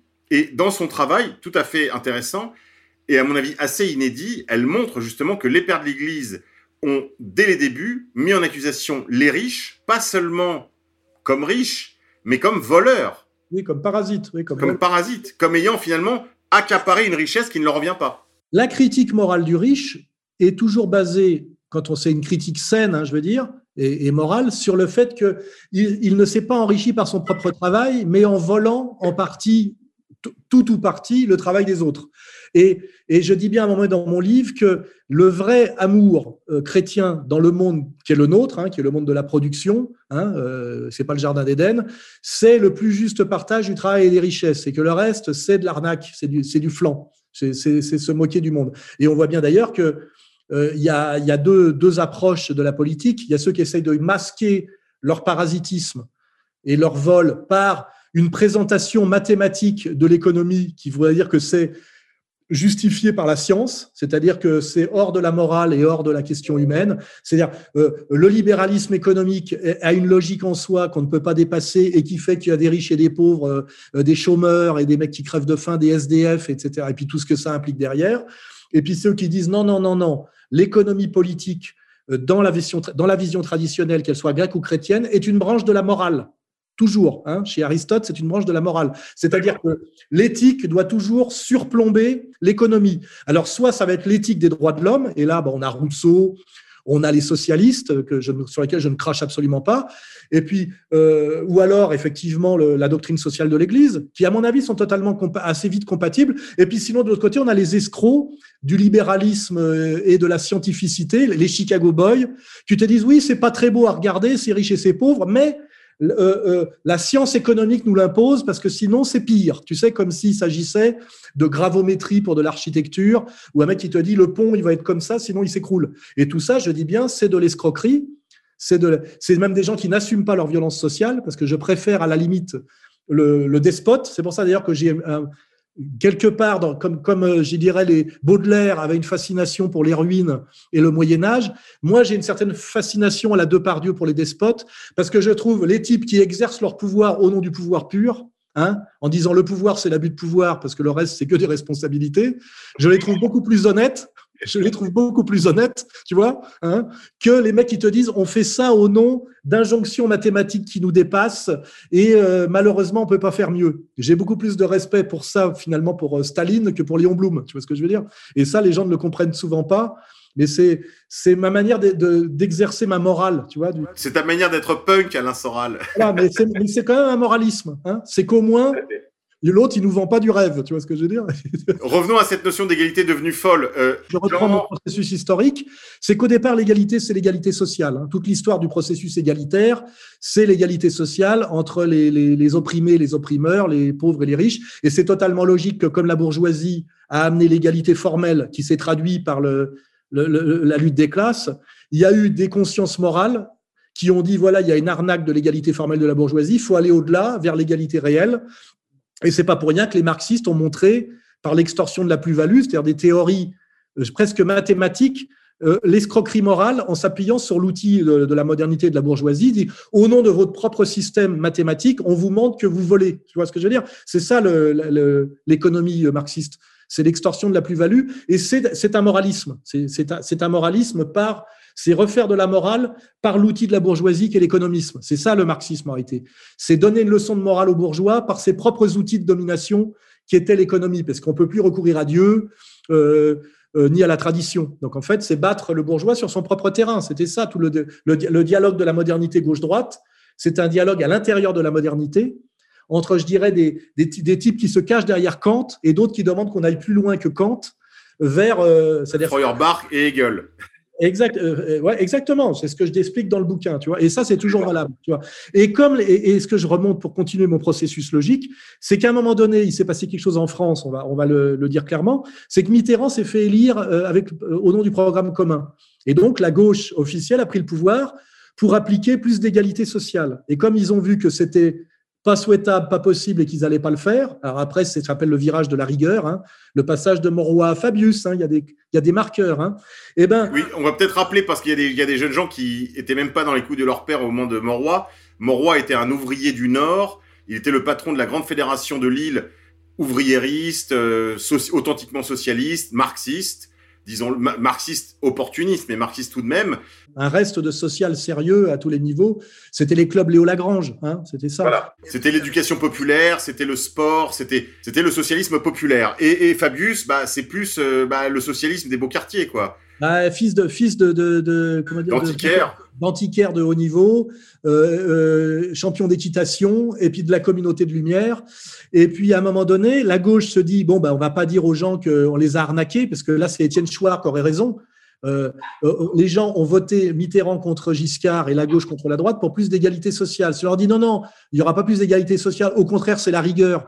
Et c'est on détruit au nom de la rigueur économique et des profits, en réalité, euh, la filière industrielle du Nord, tissu et, et, tout ce qui a à voir avec l'acier et, le charbon résiduel, c'est-à-dire que c'est le début des SDF. Hein on fout, dans, on jette dans la misère une, une, quantité énorme de prolétaires français. Comme il faut qu'ils cachent cette, cette, trahison fondamentale, ils passent de l'égalité sociale à l'égalité sociétale. Et là, ce n'est plus l'égalité entre les riches et les pauvres, où il faut, où, il faut euh, euh, travailler le, la relation capital-travail, c'est-à-dire rendre quelque chose. On est à l'égalité qui coûte rien, c'est euh, l'égalité des homosexuels et des hétérosexuels avec le mouvement gay. Et là, on a Jacques Lang et Pierre Berger.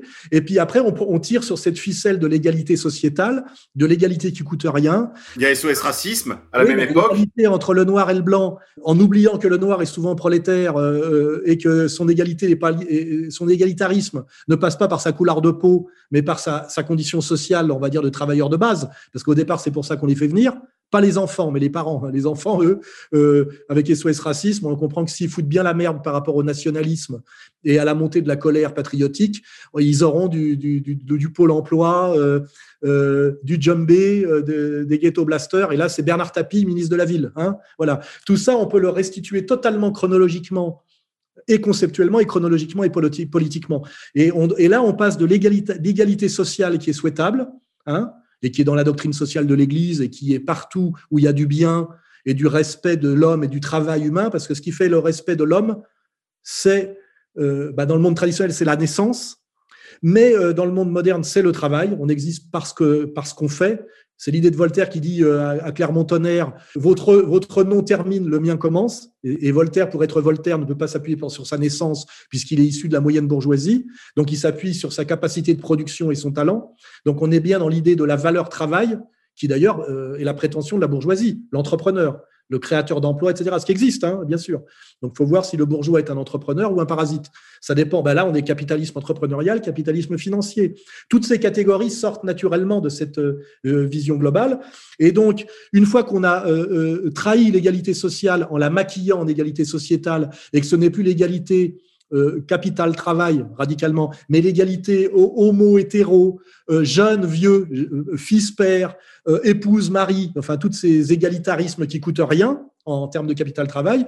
Là, on bascule non, dans un égalitarisme qui devient une fin en soi et qui devient, je dirais, un, un absolu et qui, qui fait fi de toute réalité humaine. Parce qu'en même, on dit les hommes et les femmes sont égaux. Ben non, parce qu'au départ, au départ même de l'anthropologie, il y a la différence radicale des sexes avec le XY. Donc c'est faux. Hein Alors que l'égalité sociale, c'est un travail moral sur, l'homme, sur la collectivité humaine. Donc, c'est un processus de morale politique. Donc ça, c'est pas. D'ailleurs, c'est pas est-ce que l'homme est fait pour être égal ou pas égal. J'en ai rien à foutre de ce genre de truc où on nous balance l'éthologie que les animaux seraient inégaux. Bah oui, mais on n'est pas des animaux parce que justement nous, on a on a la on a Dieu et le Christ. Les chiens n'en ont pas. Hein, voilà. Donc c'est euh, c'est pareil. L'idée, c'est que l'égalité sociale est une question euh, politique humaine euh, et un processus que d'ailleurs on peut combattre ou pas combattre, alors que l'égalité euh, intégrale homme-femme ou l'égalité des animalistes en disant euh, un animal voit un homme, il devrait avoir les mêmes droits, sociaux et à la limite pourquoi pas le droit de vote du chien à, à la fin, là on est dans des absurdités parce qu'on est dans des abstractions qui n'ont plus aucun rapport avec le réel. Alors qu'il ne faut pas oublier que dans la pensée philosophique, l'abstraction part du concret et du réel, s'en éloigne momentanément pour gagner en profondeur et en, et en universalité, en compréhension d'extension, mais doit y revenir. Tu vois ce que je veux dire? Elle doit sortir oui. et revenir. Alors que là, on est dans l'idéologie. Alors que là, on est dans quelque chose qui est hors, hors sol, hors réalité totale, et ce que j'appelle l'égalitarisme fou. Et ça donne le LGBT. Et il y a un type avec une barbe qui est devant Schneiderman, qui est pourtant un progressiste de combat, et l'autre lui dit, qu'est-ce qui, monsieur, et l'autre lui dit, qu'est-ce qui vous fait dire que je suis un homme? Et là, là, tu vois, même Schneiderman, tu vois, qui est, qui est le mec de gauche absolu, il est battu. Il oui, est battu sur son, il est battu sur son terrain. Il est, encore, il est encore sur de l'égalitarisme de raison. Et ça. là, on est sur de l'égalitarisme fou. Et malheureusement, ces égalitaires fous aujourd'hui sont instrumentalisés par des inégalitaires que j'ai bien décrits dans le livre, qui s'appuient sur ces dingues euh, pour créer un espèce de chaos, pour continuer, eux, à, à, à jouir d'une inégalité économico-financière euh, d'une très grande violence et d'une violence qui se justifie par une, idéologie profondément inégalitaire qui, pour l'assumer, vont chercher dans la révélation. Tu vois ce que je veux dire? Ben non, justement, on va prendre cinq minutes, Alain, parce que le temps avance. On va prendre cinq minutes pour expliquer ce retournement dialectique, ce, ce, ce chiasme hegelien. Comment ce grand processus qui nous mène de l'égalité des Grecs, de l'égalité de l'Évangile, l'égalité des Lumières, l'égalitarisme fou, comment, par une espèce de sursaut conceptuel, l'oligarchie qui nous gouverne a réussi à le transformer en un projet absolument inégalitaire. Par quel miracle? Quelles sont les médiations? Ah bah, Moi, je montre que sous-jace euh, à travers tout le processus euh, égalitaire par le fait que l'égalité vient des mathématiques et que ces mathématiques euh, enfantent la science économique et que la science économique devient la science des sciences pour l'épopée bourgeoise. Et je montre que derrière, en fait, simplement que les maîtres de l'économie sont des gens qui, dans leur religion, ont comme euh, outil de domination sur les autres le prêt à intérêt. Et le prêt à intérêt est la question radicale de l'économie et de la morale chez Aristote, chez les chrétiens, chez les musulmans et chez les juifs. Or, chez les grecs, chez les chrétiens et chez les musulmans, le prêt à intérêt est la porte ouverte euh, au diable, c'est l'entrée du mal dans la société, alors que chez les juifs, c'est écrit noir sur blanc dans le Deutéronome, c'est le moyen d'accomplir le projet euh, biblique qui est la terre promise pour un peuple élu. Hein, il est bien écrit dans le Deutéronome. Euh, vous, mon peuple élu, vous arriverez à, acquérir la totalité de la terre promise par le prêt intérêt. Et d'ailleurs, en disant bien, vous devez prêter intérêt aux autres, mais jamais entre vous. Hein, c'est clair et net. Et donc là, il y a que les gens du prêt intérêt qui dominent par l'économie. Bah, c'est l'épopée Rothschild, hein, si on veut prendre un, symbole très très fort. À un moment donné, cette épopée Rothschild ne peut s'accomplir que si on détruit les monarchies théocratiques euh, chrétiennes. Ça passe par un processus révolutionnaire de décapitation plus ou moins du roi ou de, monarchie constitutionnelle. Hein, c'est à la française ou à l'anglaise.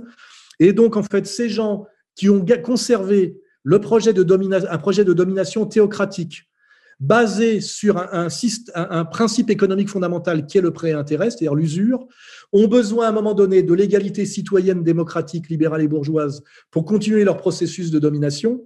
Et quand à un moment donné, euh, euh, l'inégalité sociale qu'ils produisent pourrait leur attirer des problèmes, parce qu'ils seraient identifiés comme euh, le noyau dur des prédateurs inégalitaires, bah, c'est Wall Street, hein, par exemple, la manière dont à un moment donné, eh ben, Trump peut essayer de montrer du doigt effectivement les 1%, là, hein, euh, cette histoire de Wall Street, et eh ben à ce moment-là, les maîtres de l'économie qui sont devenus les maîtres du politique, puisque aujourd'hui les maîtres de l'économie sont les maîtres du politique, puisqu'il n'y a plus d'hérédité du, roi, et ce qui protégeait justement ce pouvoir politique du pouvoir économique, c'était cette transmission héréditaire, un peu comme il y a le Dalai Lama, tu vois ce que je veux dire À un moment donné, on essaie d'échapper à l'économico-social par des, comment dirais-je, des transmissions magiques. Je le dis magique, hein, c'est voilà, c'est comme il n'y a plus ça, et eh ben ces maîtres de l'économie et ces maîtres de l'inégalité, voyant à un moment donné que ils sont euh, aussi les maîtres de la démocratie, hein, c'est le, le, pouvoir du CRIF en France, et qu'ils sont en tant que maîtres de la démocratie les responsables d'une inégalité sociale,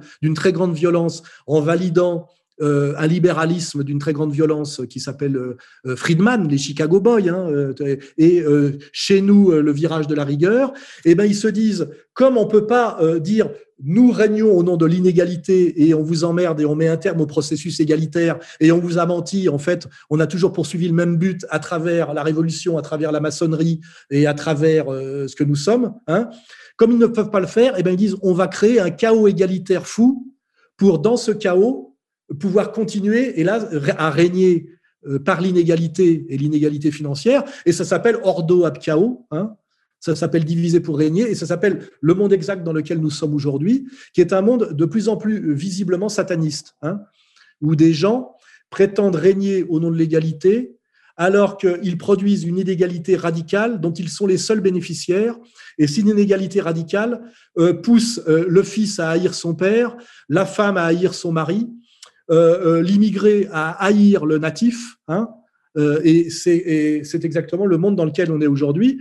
Et ça va d'ailleurs tellement mal qu'à un moment donné, ces maîtres du monde se disent qu'il faut qu'ils produisent un, je dirais, ce qu'ils appellent un grand reset, c'est-à-dire un changement de paradigme qu'il va falloir habiller de, de soucis de l'autre. Alors, ce ne sera pas le souci de l'autre par la charité chrétienne, mais par la lutte contre le virus, c'est-à-dire le souci de l'autre par la médecine, souci de l'autre par le salut de la planète au sens écologique du terme, ça sera le réchauffement climatique, ou souci de l'autre par un, un, un, plus méchant qu'eux-mêmes fabriqué, qui, qui dira en gros que c'est un peu la phrase de Churchill, le libéralisme est le pire des systèmes à défaut de tous les autres, c'est que face aux barbus égorgeurs sanguinaires que euh, aujourd'hui euh, euh, mis en scène par le national-sionisme, eh ben il vaut mieux Zemmour et c'est-à-dire finalement un libéral, euh, l'idéologie libérale du Figaro, euh, pilotée euh, par le, CRIF via Golnadel, Elisabeth Lévy et Finkelkraut. Vous voyez, tout, toutes les médiations s'établissent naturellement. Hein, voilà.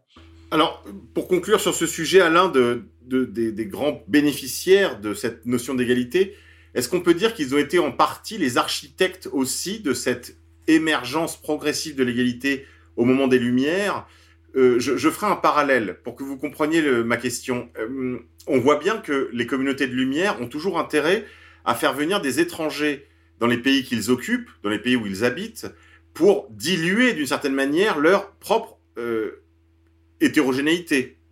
Et puis aussi pour, fracturer les unités organiques, ce que c'est-à-dire ces, ces, choses traditionnelles qui sous-jacent, qui c'est justement une fraternité liée à un peuple de même sang et de même religion. Là-dessus, je reconnais que le contrat, le côté abstrait du contrat euh, rousseauiste demande des êtres d'une très grande morale. C'est toute l'ambiguïté. C'est toute l'ambiguïté des révolutionnaires, tu sais, c'est qu'à un moment donné, il faut se comporter comme des saints alors que Dieu n'est plus là. C'est très difficile d'être un saint quand il n'y a plus euh, ce, supramonde, tu vois ce que je veux dire, de, des anges, tu vois. Et c'est ça le paradoxe de de l'être suprême de Robespierre, c'est qu'il se dit, que euh, dans cette société euh, du contrat intégral, euh, comment maintenir cette notion chaleureuse et chrétienne de fraternité, elle n'est pas inscrite dedans. C'est pour ça qu'à un moment donné, la notion de l'être suprême chez, Robespierre, qui l'aurait pu prendre directement dans la pensée de Rousseau, hein, et, c'est une question que Voltaire ne se pose pas. Lui, Voltaire, il est sur la main invisible et, la paix du doux commerce, alors que chez Rousseau, comme chez Robespierre et comme chez les gens d'ailleurs comme moi, se pose de la question de la limite du contrat. C'est que, hein, et d'ailleurs, euh, c'est là toute la question euh, qu'on pose au libéralisme, c'est que pour qu'il y ait respect du contrat et qu'il n'y ait pas filouterie comme, comme aujourd'hui d'ailleurs, il faut bien qu'il y ait une morale transcendante préalable où tu, où, tu, tu conçois toi-même que tu te déshonores en ne respectant pas le contrat. Car le contrat lui-même ne contient pas en lui-même le respect du contrat. Tu vois ce que je veux dire? Ou alors, il faut en appeler à la police et à la justice. Mais quand tu es obligé en permanence, quand tu signes un contrat, de faire un procès parce que ce contrat n'est pas respecté par l'autre, ça s'appelle aussi le chaos. Or, le libéralisme fonctionne au départ sur une morale supérieure au libéralisme, qui est le respect moral du contrat, qui lui-même n'est pas, n'est pas moral, mais purement euh, écrit et formel. Tu vois, ce qui veut bien dire que ce monde, en fait, euh, euh, technocratique, on va dire bourgeois, n'a pu s'instaurer que parce qu'il y avait encore une morale chrétienne. Précapitaliste, oui. Voilà, qui, qui, qui, qui, se maintenait. Et que dès lors que ce monde mathématico-formel et technocratique a rongé totalement la morale chrétienne qui lui permettait d'exister comme un inconscient quelque part, comme un surmoi, on va dire, c'est bien mhm. d'employer des termes freudiens, eh ben, ce monde mathématico-formel du contrat livré à lui-même, sans plus aucune morale, ne produit plus que les escrocs à la taxe carbone, la vente d'Alstom, et puis Macron, tu vois, le, petit, euh, le petit banquier de la banque Rothschild, c'est-à-dire euh, des escrocs. C'est-à-dire, euh, le problème, voilà, c'est que. Et, face à deux escrocs, eh ben, qu'est-ce qu'il y a? Tu regardes ce qui s'est passé en Russie avec l'avènement de Poutine c'est qu'à un moment donné, face à un escroc, la seule chose qu'il qui, peut comprendre, c'est la punition. C'est ce que je veux dire? C'est la, punition immédiate, la, chicotte. Tu vois ce que je veux dire Et là, on en arrive bien là, à ce, moment, en ce moment, où on voit bien qu'il va falloir punir très sérieusement une bande d'escrocs qui prétendent nous, amener euh, euh, au chaos pour nous réduire en esclavage. Hein. On voit bien aujourd'hui que, et, comme par hasard, ça passe même plus par de l'égalitarisme abstrait, on est au-delà, mais par des comment dirais-je, des causes médicales, climatiques, et euh, euh, terroristes. Tu vois ce que je veux dire On est obligé d'en passer. Alors, euh, et, oui, les menaces fantômes, c'est les menaces fantômes. Oui, et, puis des fantômes qu'on fait exister un peu, parce que le virus qui a été fabriqué, là, on admet aujourd'hui pratiquement certainement qu'il a été fabriqué, c'était pour que ce soit pas tout à fait un fantôme, mais ce soit le, prétexte à, ce qui arrive derrière, c'est-à-dire la thérapie génique, hein, ce qu'on veut nous imposer comme soi-disant un vaccin. Et puis le réchauffement climatique, euh, effectivement, il y a de la pollution, il y a de la laideur du monde post-industriel et industriel, tout ça. Et à un moment donné, ben, on, triche un peu, tu vois. On, met euh, Greta Thunberg là pour nous, nous, survendre le truc. Et puis aussi, le terrorisme islamique, ben, le wahhabisme, ça existe. Mais le wahhabisme, bizarrement, ça a été produit par des gens qui sont les alliés de, de l'Empire américain et d'Israël. Donc on se demande pourquoi les Américains auraient financé des gens qui ont produit l'idéologie de leurs pires ennemis, c'est-à-dire le takfirisme, alors qu'il existe d'autres formes d'islam qui coexistaient notamment au Moyen-Orient parfaitement avec les autres religions, comme c'était le cas pendant des siècles, ou en tout cas à très, très longue durée en Syrie, euh, en Irak. Euh, je rappelle hein, qu'il n'y avait pas de guerre de religion euh, du temps de Tariq Aziz en Irak, il n'y avait pas de guerre de religion du temps du, du bassisme, il n'y en avait même pas en Égypte d'ailleurs. Hein, c'est très très récent. Euh, les hippies euh, de, ma génération allaient en Afghanistan en autostop. Hein, et il n'y avait pas les talibans pour les égorger comme, des incroyants. Et les gens euh, regardaient le parcours qu'ils faisaient de Paris jusqu'à Katmandou. Hein. Ils traversaient des endroits aujourd'hui où on t'explique que de toute éternité, quand un chrétien, et en plus un chrétien hippie de la révolution sexuelle, il met les pieds, il va être buté dans les 24 heures. Les mecs étaient accueillis chaleureusement, souvent nourris et logés, et, traversaient tranquillement le pays. Et ça, c'est dans les années 1970. Hein. C'est pas, Et ça, Zemmour, lui, euh, c'est, visiblement, c'est des domaines euh, qui ne préfère ne pas maîtriser, en tout cas, hein, parce que quand on questionne ce genre de questions, il est un peu gêné aux entournures. Bon, ben Alain, merci beaucoup pour cette euh, immersion dans votre réflexion, dans votre travail, ce très beau livre, Comprendre l'époque, dix ans après Comprendre l'Empire, aux éditions Contre-Culture, pour le prix de 5-6 cafés seulement. Donc, chers amis auditeurs, je vous enjoins, je vous encourage vivement à le commander directement chez l'éditeur c'est écrit dans un langage assez clair, assez, c'est assez, c'est lisible. Hein, c'est pas du jargon. Oui, c'est moi qui bon, je, je, je, m'appuie quand même à un paquet d'ouvrages chaque année. C'est pas l'ouvrage le plus jargonnant de l'année 2021. Donc Alain Soral, merci beaucoup. C'était un livre accessible euh, qu'on peut même mettre entre la main d'un adolescent, studieux mais quand même, et qu'on peut aussi offrir à ses parents pour cet été, par exemple. Ça peut être une, une, très bonne lecture de plage. N'hésitez pas à le diffuser. Euh, achetez-le chez l'éditeur, ce sera toujours euh, ça de prix.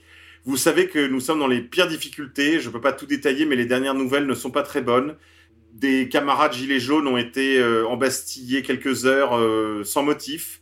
Vous vous souvenez que Alain Soral a été arrêté lors de sa dernière escapade en France. Il a failli y rester pour un moment, hein, puisqu'il était inculpé quand même pour Atteinte à la sûreté de l'État. Voilà, atteinte à la sûreté de l'État, c'est pas, c'est une paille. Donc, euh, chers amis, encouragez-nous, aidez-nous. Je compte sur vous. Faites des dons si vous avez aimé cette émission. Faites des dons, en particulier des dons réguliers. Vous savez qu'on a besoin d'avoir de la visibilité dans l'avenir. On se bat pour votre liberté intérieure, pour votre liberté d'opinion, votre liberté d'expression. Euh, nous sommes en première ligne. Alain en tout premier chef. Donc, s'il vous plaît, soutenez-nous. Achetez ce livre et diffusez-le autour de vous. Si vous voulez faire plaisir à Alain Soral. Je reçois beaucoup de messages de gens qui voudraient le rencontrer, qui voudraient discuter avec lui. Vous savez que c'est pas toujours possible. Ce que vous pouvez faire, c'est soyez le virus, soyez le virus. Achetez plusieurs exemplaires de comprendre l'époque et distribuez-les autour de vous, à vos amis, à vos ennemis, à vos parents, à vos voisins. Cher Alain, portez-vous bien. Merci à toi pour avoir euh, lu le livre et l'avoir bien compris. Et c'est vrai que chaque fois que j'en parle avec un interlocuteur différent, euh, c'est un peu comme un cristal. Tu as vu, on en, montre d'autres facettes. Hein. Le, livre contient beaucoup de choses en lui et euh, ça peut se lire par petits bouts puisqu'il est écrit paragraphe par paragraphe. Ah oui, c'est pas on peut le lire, je dis, on peut le prendre et le laisser un petit peu, y revenir. On peut même le laisser sur la table du salon. C'est un agitateur de, pensée, c'est-à-dire que ça, ça force, ça pousse à la réflexion. C'est ça l'idée. Hein.